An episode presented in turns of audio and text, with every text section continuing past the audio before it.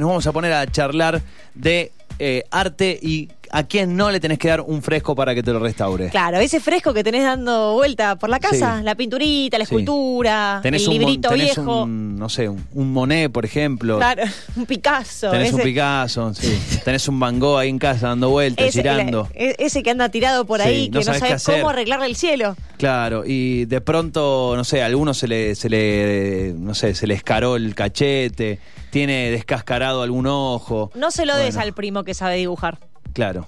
De- No, pero si mi primo sabe, Claro. tiene unos marcadores. Sí, sí, si tenés algún familia que haya hecho algún curso por fax de, eh, de, de- de diseño o sabe manejar Photoshop, tampoco. O incluso si es carpintero, tampoco. Tampoco, tampoco. La experiencia comprueba que no Eh, Sí. funciona. Bueno, en España ya son varios los casos y bueno, habría que ponerse a investigar eh, qué tan normales en otros países también. En España ya son algunos casos que pusieron a la comunidad eh, de restauradores y conservadores de arte con un grito en el cielo porque dicen, ¿qué pasa Más que... fangulo, Claro. dijeron, pero en Italia, Pero no en España. claro. ¿Qué pasa que le dan a personas que no están especializadas en la materia a que restauren frescos y terminen con Haciendo- una Mona Jiménez o una Moria Kazán en lugar de una Inmaculada Concepción? Bueno. eh, o, o Jesucito. Claro. Vamos a, a charlar con eh, Dolores D'Alessio, eh, que ella justamente eh, de esas cosas sabe y mucho. eh, y mucho. conservadora y restauradora de bienes culturales. Y acá hay un dato, porque yo, mi ignorancia, es mi hermana, pero ignorancia de mi lado. No tenés por qué saber Siempre todo. decía conservadora de arte, conservadora de arte, y ella me dijo, no, no, es bienes culturales. Ahora nos va a explicar bien cuál es la diferencia, según me dijo. ¿Qué tal, que- Dolores? ¿Cómo andás? ¿Nos escuchás? ¿Aló? Hola, hola. No way. Y si hacemos por. Ella por- dice que escuchamos, que, que nos que escucha. Nosotros no la escuchamos a ella. Eh, ¿No tenés muteado el mic? Le preguntamos a Dolores, ya que nos está escuchando, si no tiene. Claro. Ay, yo le escribo, el- claro, le puedo decir, Si no tiene Loli, muteado el tenés mic. muteado el mic. Puede ser, puede Fíjate. ser. Fíjate si lo puedes. eh, y si no, bueno, ya encontramos la manera de. Y si no, nosotros seguimos rellenando. También. Eh, la computadora tampoco la restauré ¿Sabes que con alguien que no sepa. restauré un. No, mentira. un día estaba en casa y me Yo llegó quise un muchacho y probar. me dijo, che, tengo este cuadro viejo, no querés restaurarlo. Yo dije, mirá, en realidad lo único que te puedes instalar Windows de nuevo en la computadora, pero si querés que haga algo con ese cuadro. Claro, el, el 2. eh, ay, no, esto no es. Eh, el 2 se me borró. eh, no, no, no lo dibujes. ¿Escucharon ahora? Ahí está. Ahora sí. Ahí está. Ahora sí. Ya no sabíamos más cómo rellenar. Claro. Menos mal que Estamos al horno. ¿Cómo andamos? ¿Qué Ahí tal? empecé a escuchar unas cosas, pero por la mitad. ¿Pero me escuchan bien? ¿Se sí, sí, te escuchamos bien. Genial. eh, Perfecto, Dolores. bien, me alegro. Bueno, ¿qué, si, si tenés que hacer una apreciación de, me imagino que no sé si viste este- el cuadro en cuestión de esta Inmaculada Concepción que quedó como Moria Kazán. ¿Cuál es tu primera Muy- reacción? Interesante. Digo, porque a ver, eh, errores con lo que es conservación y restauración de bienes culturales, de óperas de arte, se hacen y muchísimo. Pero a mí lo que me gusta es el resultado tan original que dan, porque hay que llegar a eso. O sea, viejo, se, se tuvo que haber esforzado. Yo no puedo realmente creer que no hubo ahí una intencionalidad. Claro. Es, muy- es muy expresivo, boluda. O sea, es como, como leche homo, la verdad que para mí son Sí. cosas increíbles. Eh, increíbles. Bueno, pero ¿qué? Lo, lo- lo interesante o la pregunta eh, tiene que ver con por qué llega a manos de quienes no son especialistas. Tiene que ver con una cuestión de presupuesto, de falta de recurso humano. ¿Dónde está, eh, dónde está la, La la- falla?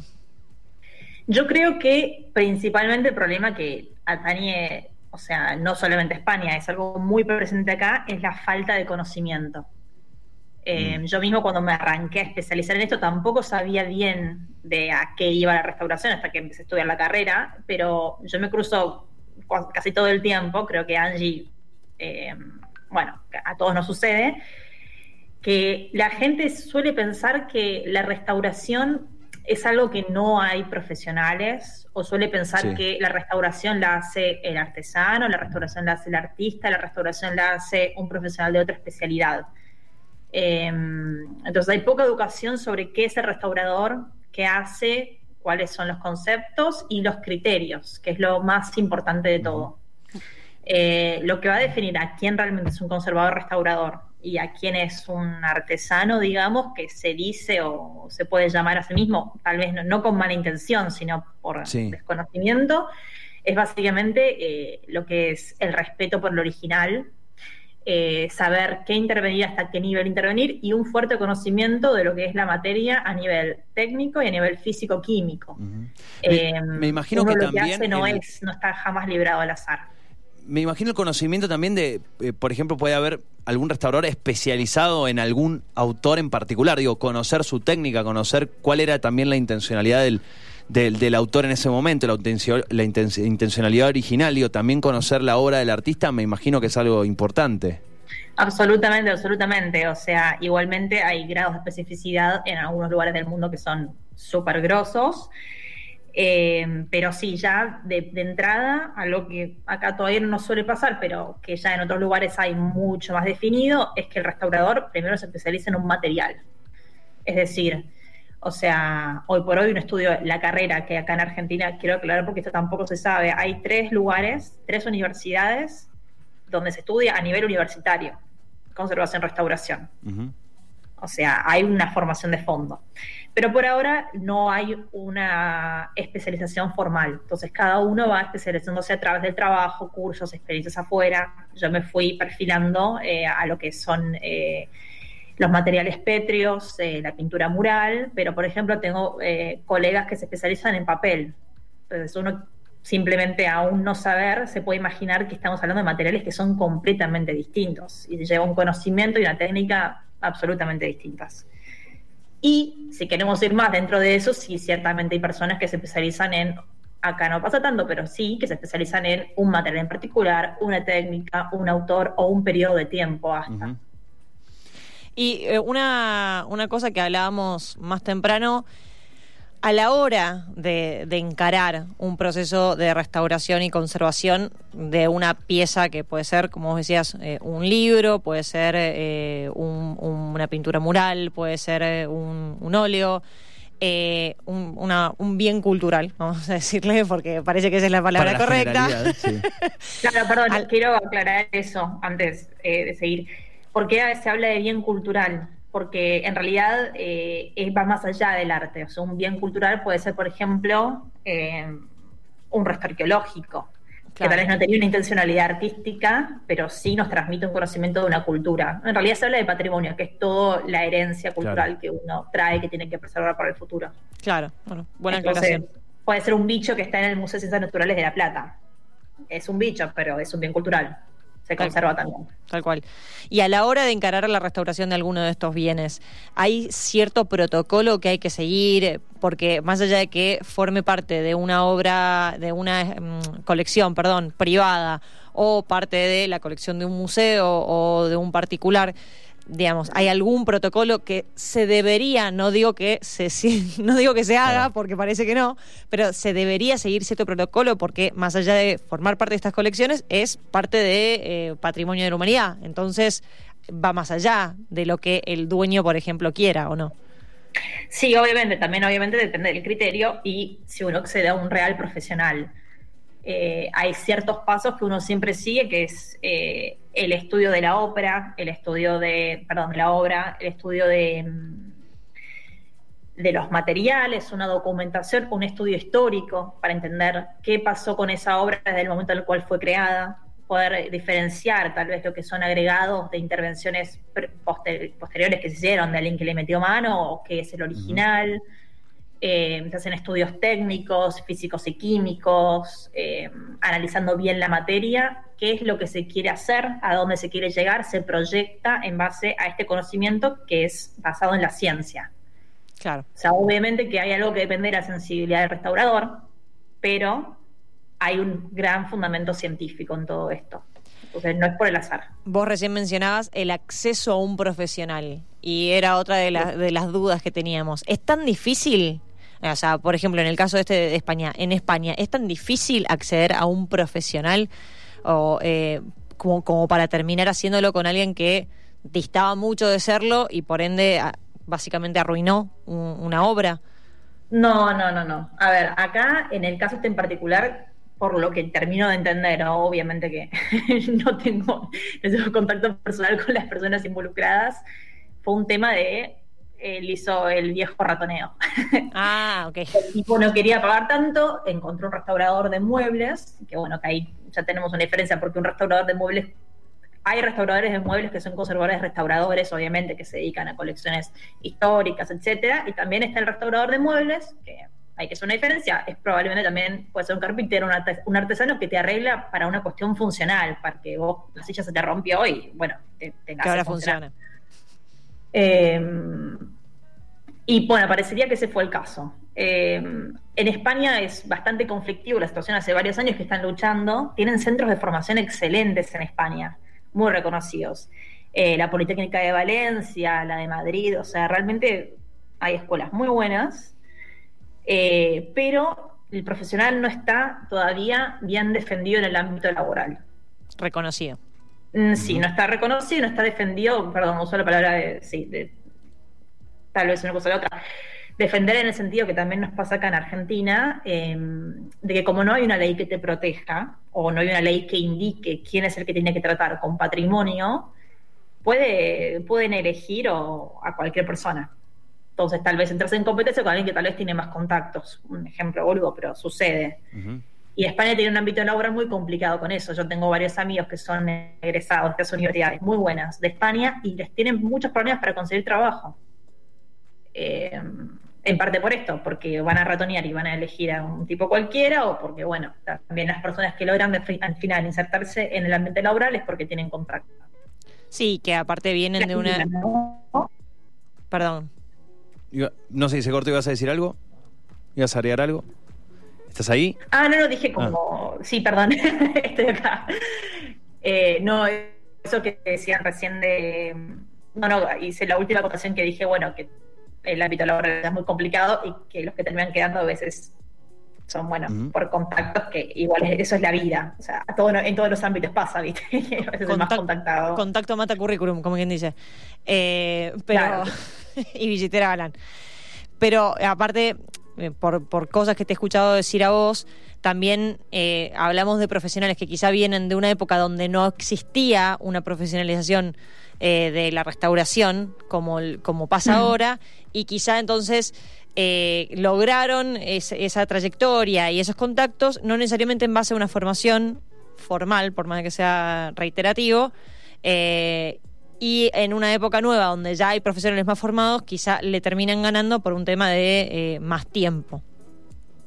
Claro, que igual eso también está bien, o sea, realmente hay un montón de profesionales, mismo acá en el ámbito argentino, que son súper valiosos, súper valiosos y no, no tienen un título, pero porque no había la posibilidad. Eh, entonces es bastante, acá que estamos intentando, se están haciendo varios esfuerzos desde los últimos años acá en Argentina para lograr regular, es como que siempre hay un, hay un problema para lograr esta línea delicada entre defender a la persona que, se licenció, que tiene un título, y también incluir a todas estas personas que tuvieron una formación distinta, valiosa y buena, y hacer el contraste con las personas que no tienen formación o, no buscan formarse, puede ser la diferencia, y que no tienen este criterio que te digo de respeto al original y del cuidado de los materiales, que son cosas que son de base. Con más o menor conocimiento, si eso no está, no está el conservador restaurador de cómo, cómo se cómo es la escala así de, un laburo a la hora de, pagarlo, cómo ¿Por qué se cobra? ¿Cuáles son las, los criterios por los cuales se cobra? ¿Por el tamaño, por la antigüedad, por el daño que tiene eh, y, el trabajo que hay que hacer? ¿Cuáles son todos los conceptos que suman a la hora de, hacer un, presupuesto? Y marcaría como tres puntos, ¿no? O sea, hay un montón de variables. Eh, yo la verdad es que trabajé en ámbitos distintos y lo que te puedo decir de lo que es hacer mis presupuestos, obviamente son cosas más chicas, horas independientes por lo general, que, o sea, sí que tanto no te puedo decir. No me quiero imaginar el dolor de cabeza de mis jefes, las organizaciones que tuvieron que hacer presupuestos para obras estatales, que estamos hablando de edificios, o sea, es bastante más complejo. Pero básicamente las tres cosas que entran es em, el tiempo. O sea, vos cuando calculás el tiempo, ahí ya en eso tenés calculado los deterioros, la intervención que hay que hacer. Y eso está, O sea, la antigüedad. el tiempo de la mano de obra especializada.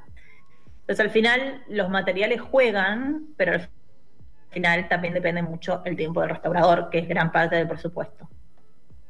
Bien. Bueno. Y después lo otro que también se cobra parte, o sea, que también va a influenciar mucho, es el valor de la obra. O sea, si yo a mí me das para hacer una limpieza de la obra que te hizo tu tía, yo te la hago con toda la delicadeza, obviamente, va a ser igual al laburo, pero yo tengo un riesgo menor que si me das, por ejemplo, para restaurar, no sé, por decirte, un cun solo.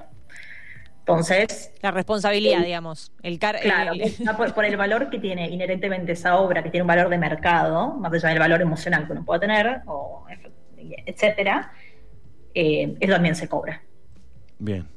Bueno, eh, todo lo que. Y, y, en cuanto a la cantidad, así como sabemos que en Argentina, eh, si hay algo que hay muchos son psicólogos y abogados, ¿qué tantos restauradores eh, hay? Digo, ¿Qué tan popular es la, carrera, las diferentes especialidades que se pueden hacer? Eh, ¿Falta mano de obra? ¿Faltan recursos humanos o no? A ver, el tema es del que falta recursos humanos no es, o sea, sí en realidad falta porque hay mucho patrimonio en Argentina, hay mucho para conservar, hay muy poco conocimiento del público, de nosotros mismos sobre nuestro patrimonio, lo cual es una pena. Estas cosas que pasan con este cuadro que, tuvo repercusión mundial, que de hecho tampoco es un original, es una copia de un cuadro, eh, es tan grande y tiene repercusión por cómo es la sociedad española también. Acá estas cosas pasan todo el tiempo y la gente no registra. Y te digo, pasa todo el tiempo enfrente de tus ojos, me refiero a vos caminas por una calle de Buenos Aires y los edificios antiguos, cómo están intervenidos, es fuerte. Y, la gente no sabe, no, hay información sobre esto. Entonces el problema en realidad es que hay mucho trabajo por hacer, pero eso, no están generados los espacios de trabajo para permitir a estos nuevos profesionales. Bueno, nuevos, porque ya, ya llevamos décadas en realidad, pero parecería siempre que somos nuevos. Eh, y creo que la verdad es que no, hace poco hay, unos, hay un par de, agrupaciones que se están formando y hace poco una que se llama ASIMPAC, que no es específicamente solo de conservadores, también están involucrados otros trabajadores de museos, hicieron un relevamiento de profesionales que trabajan en conservación en Argentina. Eh, la verdad es que los resultados todavía no, no sé bien, creo que los van a publicar en poco, Así que eso va a ser interesante, porque bueno, imagínate que hay museos en todos lugares del país y hay un montón de personas que tal vez están aisladas de la comunidad más centralizada de Buenos Aires, eh, que tal vez se formaron como pudieron en conservación y hacen tareas de conservación y, nada, no, sabemos de la existencia, o sea, yo no, por lo menos no sé la existencia de ellos, entonces estaría bueno también empezar a hacer fuerza del lado de que todos nos comuniquemos. Pero números no sé, si te sé decir mi impresión personal, que es que por lo general digo que soy conservadora restauradora y lo más normal que me pasa es que soy la única que la gente conoce. Ah. O que no sé bien a qué me dedico y que me pregunten varias veces, bueno, pero vos es esto, ah, vos sos artista, ah, vos pintás, no, no, y es una cosa distinta. Bueno, y eh, un poco sobre eso y sobre el desconocimiento de la carrera, de la tarea, y me parece que es una aclaración que yo te la he escuchado decir varias veces, pero que eh, en muchos casos no se conoce, la diferencia entre restaurar y conservar. ¿Por qué se habla de restauración y conservación? Eh, ¿Y cómo afecta eso al criterio a la hora del trabajo que haces? Afecta bastante, o sea, creo que es una, es una diferenciación que también cambia según el idioma. Esto en español más que nada pasa a decir conservador y restaurador. Eh, la conservación son todas las acciones que uno hace para preservar el original en eh, preservarlo del deterioro en el tiempo.